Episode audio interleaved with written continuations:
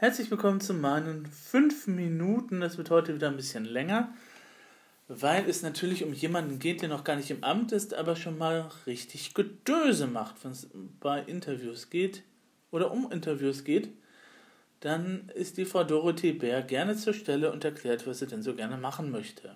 Als neue Staatsministerin für Digitales. Mit Ruhm bekleckert hat sich die Gute momentan eher nicht so, beziehungsweise es gibt so einige Äußerungen, die ich durchaus kritisch sehe. Unter anderem Datenschutz des 18. Jahrhunderts, Schlagwort. Das mit den Flugtaxis war ein blödes Beispiel. Und ähm, dann eben auch so Dinge wie, ja, bei Twitter sind irgendwie nur Psychopathen unterwegs. Ah, genau jemand wie Frau Bär, die ja eigentlich auch schon vier Jahre lang Politikerfahrung in Berlin hat, sollte ja eigentlich wissen, dass gewisse Sachen etwas ungünstig aufgenommen werden.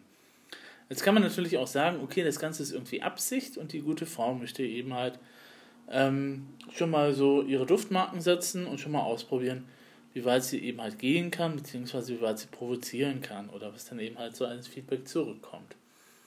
Kann, ja, klug ist es natürlich nicht, weil sie das natürlich dann äh, mit denjenigen halt verdirbt, mit denen sie dann eigentlich mal zusammenarbeiten will.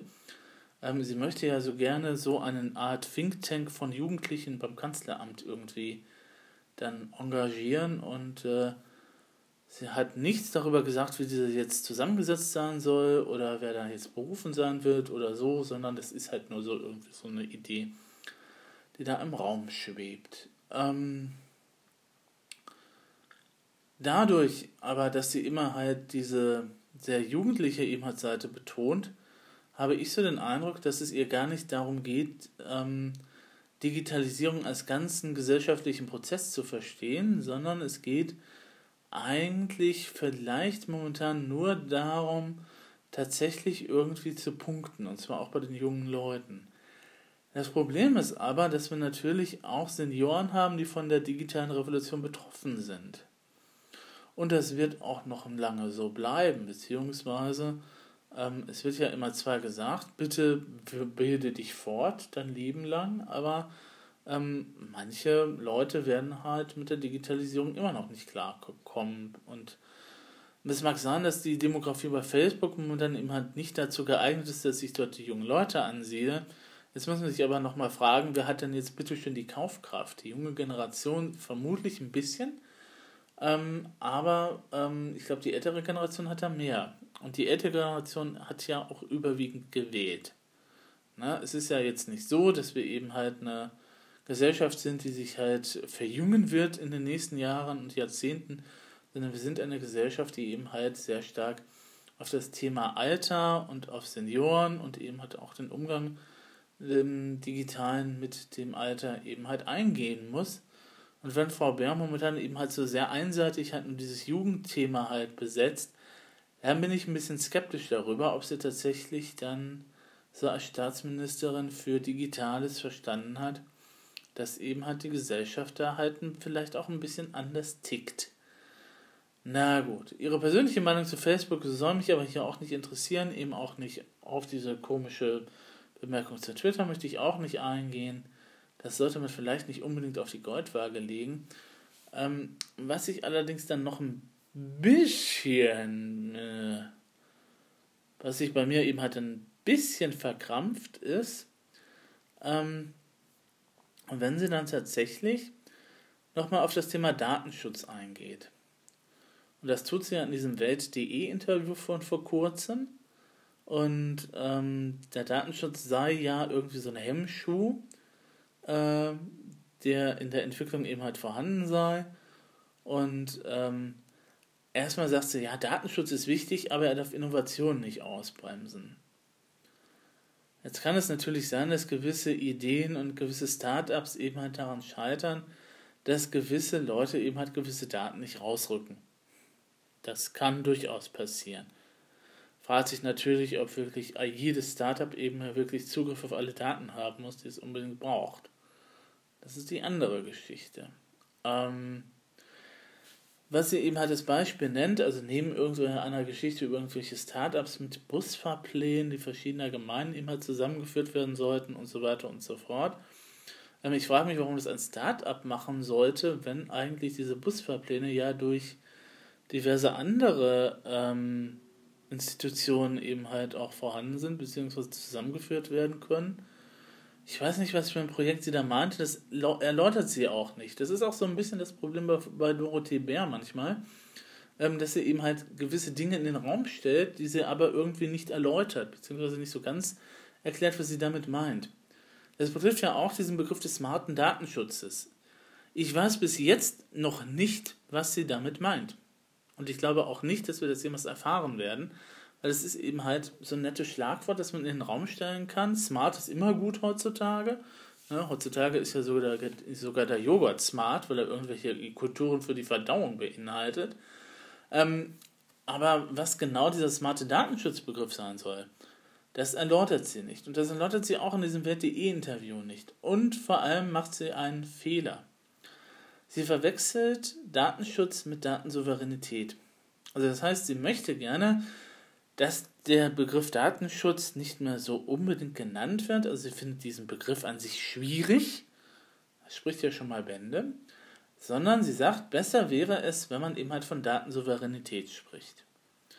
Und jetzt muss ich, der sich mit dem Thema wenigstens annäherungsweise mal auseinandergesetzt hat, ähm, ich habe eine TÜV-Plakette dafür, ähm, dann halt sagen, da hat die gute Frau Bär irgendwas nicht so ganz verstanden.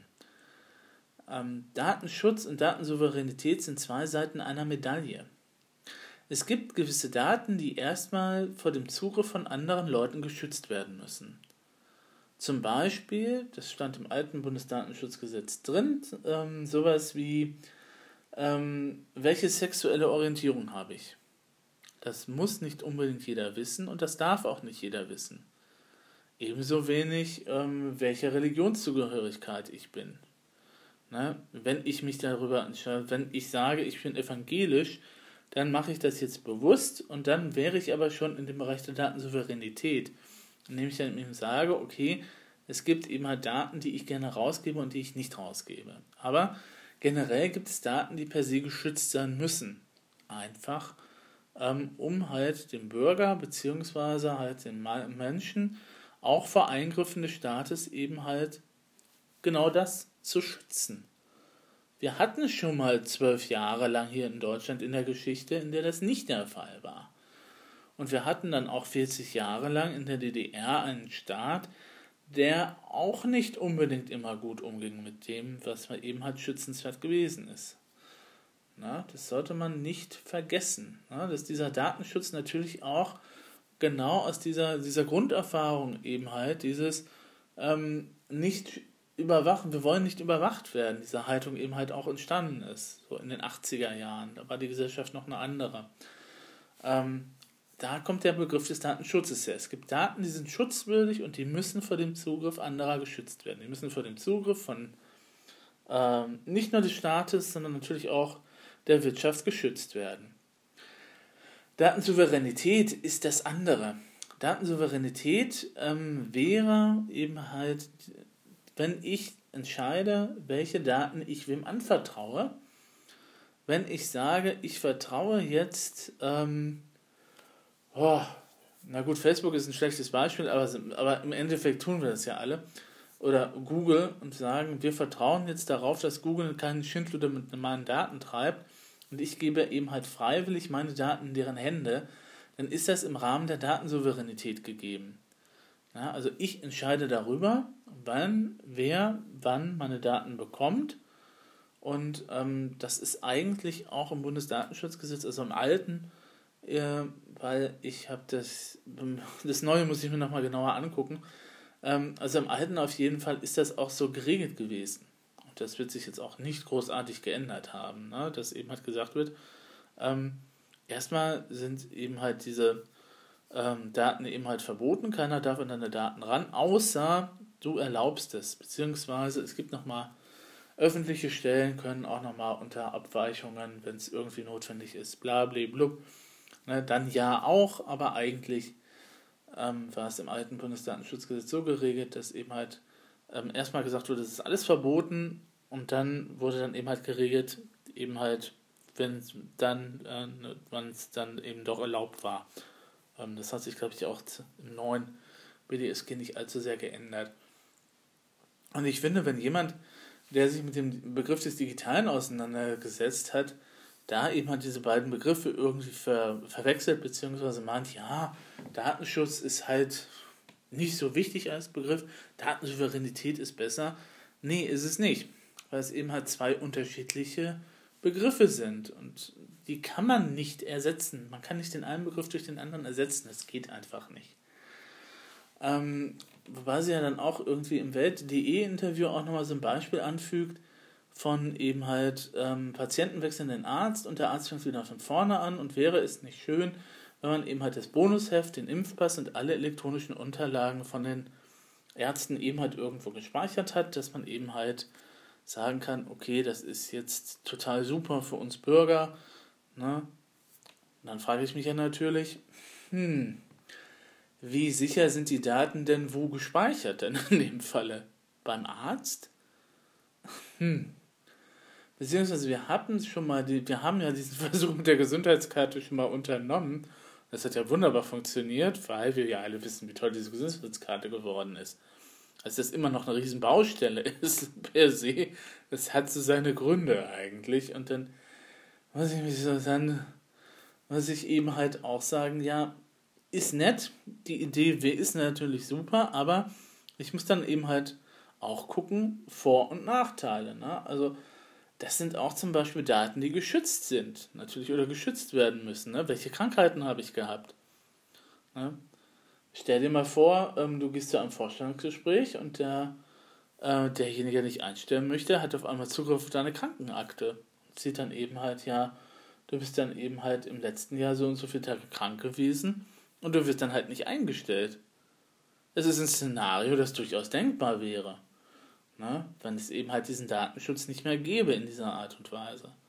Also da muss man wirklich ganz vorsichtig sein, muss man eben halt ganz gucken.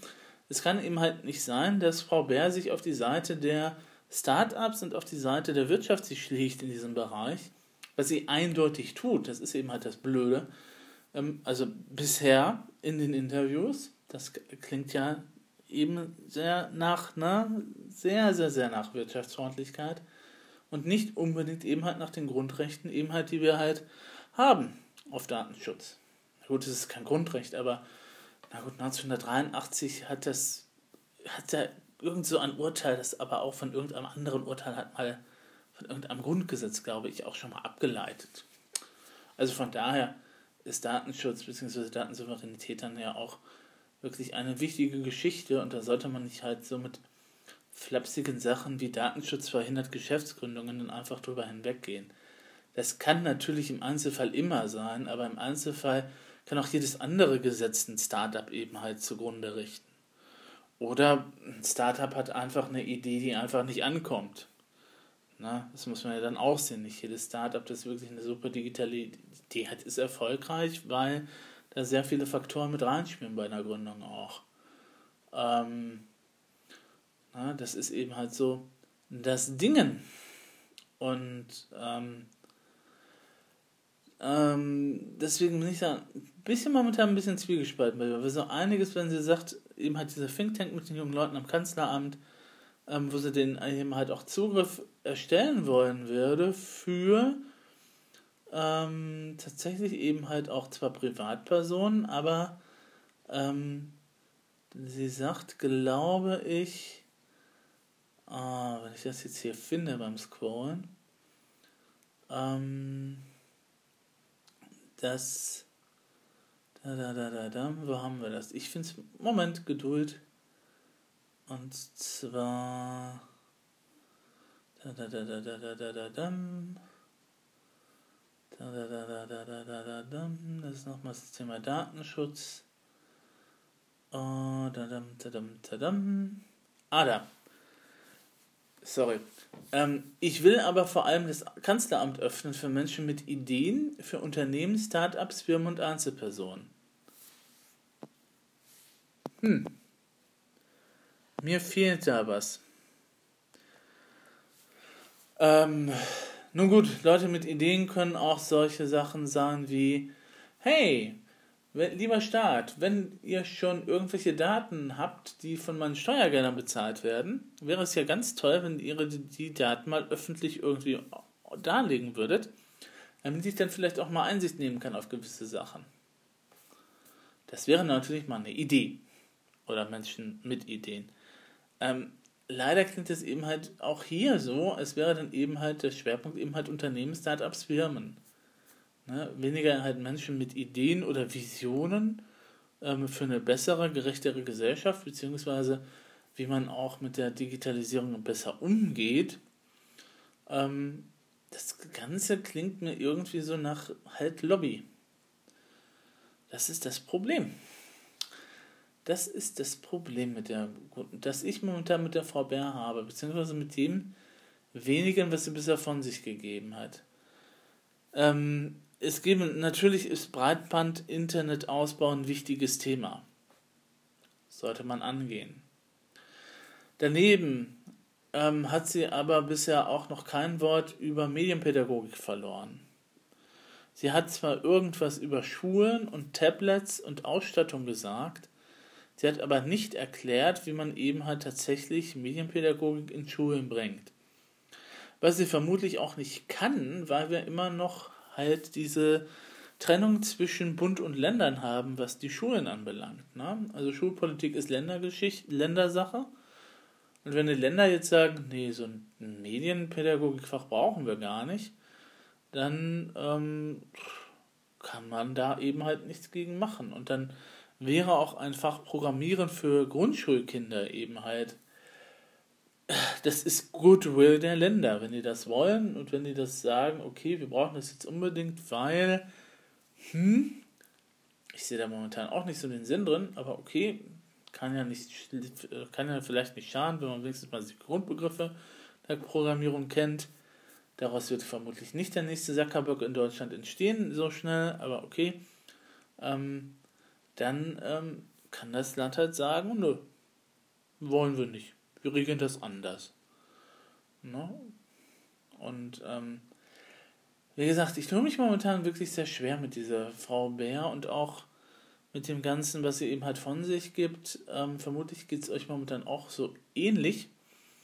Und ähm, eigentlich würde ich ihr noch ein bisschen Welpenschutz geben wollen. Wie gesagt, die Frau ist noch nicht mal richtig im Amt. Aber vielleicht sollte sie in der näheren Zukunft vielleicht auch mal darauf verzichten, irgendwelche Interviews zu geben und zu Dampf plaudern, sondern eben halt auch nochmal konkret ein paar Sachen einfach benennen, beziehungsweise einfach auch nochmal konkret sagen, was er nun ähm, wirklich ähm, machen möchte und nicht sich so in Allgemeinplätze eben halt verlieren. Ähm, dass Facebook ein Seniorennetzwerk ist, das ist jetzt ihre private Meinung. Natürlich kann man das so sehen. Aber dann würde sich ja natürlich auch die Frage stellen, wie geht man denn dann als Staatsministerin dann eben halt um, wenn die Digitalisierung auch nochmal für ältere Menschen akut ist. Auch dazu kein Wort bisher von ihr.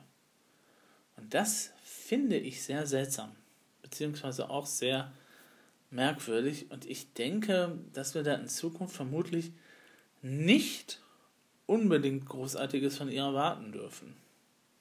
Vor allem, weil sie ja kein eigenes Ministerium in dem Sinne hat, weil sie hat ja nur diese Querschnittsfunktion und sie ist auf das Goodwill der anderen Ministerien halt angewiesen.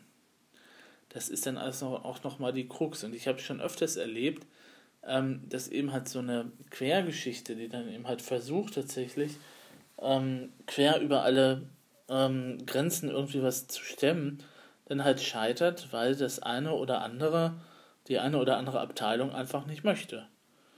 Ja, dann wird dann einfach blockiert und dann wird dann halt gesagt, nö, ähm, ist ja ganz nett, dass du da bist, liebe Kollegin, aber lieber Kollege, ist ja auch ganz nett, dass du da deine digitalen Ideen mit einbringst, aber ähm, wir jetzt hier von der, vom Heimatministerium sehen jetzt nicht ein, warum wir dann eben halt auf einmal davon irgendwie betroffen sein sollten. Wir kümmern uns um die Heimatgeschichte. Oder was auch immer dieses Heimatministerium da anfangen soll. Dass wir mal ein Heimatministerium haben werden, das hätte ich jetzt auch nicht gedacht. Ah, angeblich soll sich das ja irgendwie um Integration kümmern und irgendwelche großartigen Pläne entwerfen.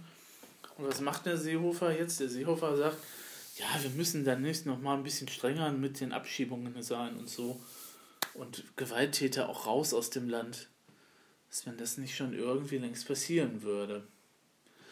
Naja, na gut, was macht man nicht alles, um eben halt Wähler von der AfD nochmal einzusacken? Gut. Ah, das soll es eben heute mal ein bisschen länger nochmal gewesen sein zum Thema eben halt Digitalisierung. Einerseits finde ich es ja schon gut, dass wir jemanden als Ansprechpartner haben, aber andererseits sollte sich Frau Bär vielleicht auch nochmal ein bisschen zurückhalten und vielleicht auch eher im Stillen wirken oder eben halt dann nach 100 Tagen, vielleicht können wir dann besser beurteilen, was dann eben halt passiert ist und was halt nicht passiert ist, wenn so die erste Zwischenbilanz gemacht wird. Ähm, aber ich glaube nicht, dass das irgendwie wirklich, wirklich der ganz große Wurf wird. Na, da bin ich echt skeptisch. Ich lasse mich aber gern eines anderen belehren. So ist es ja noch nicht. Gehabt euch wohl.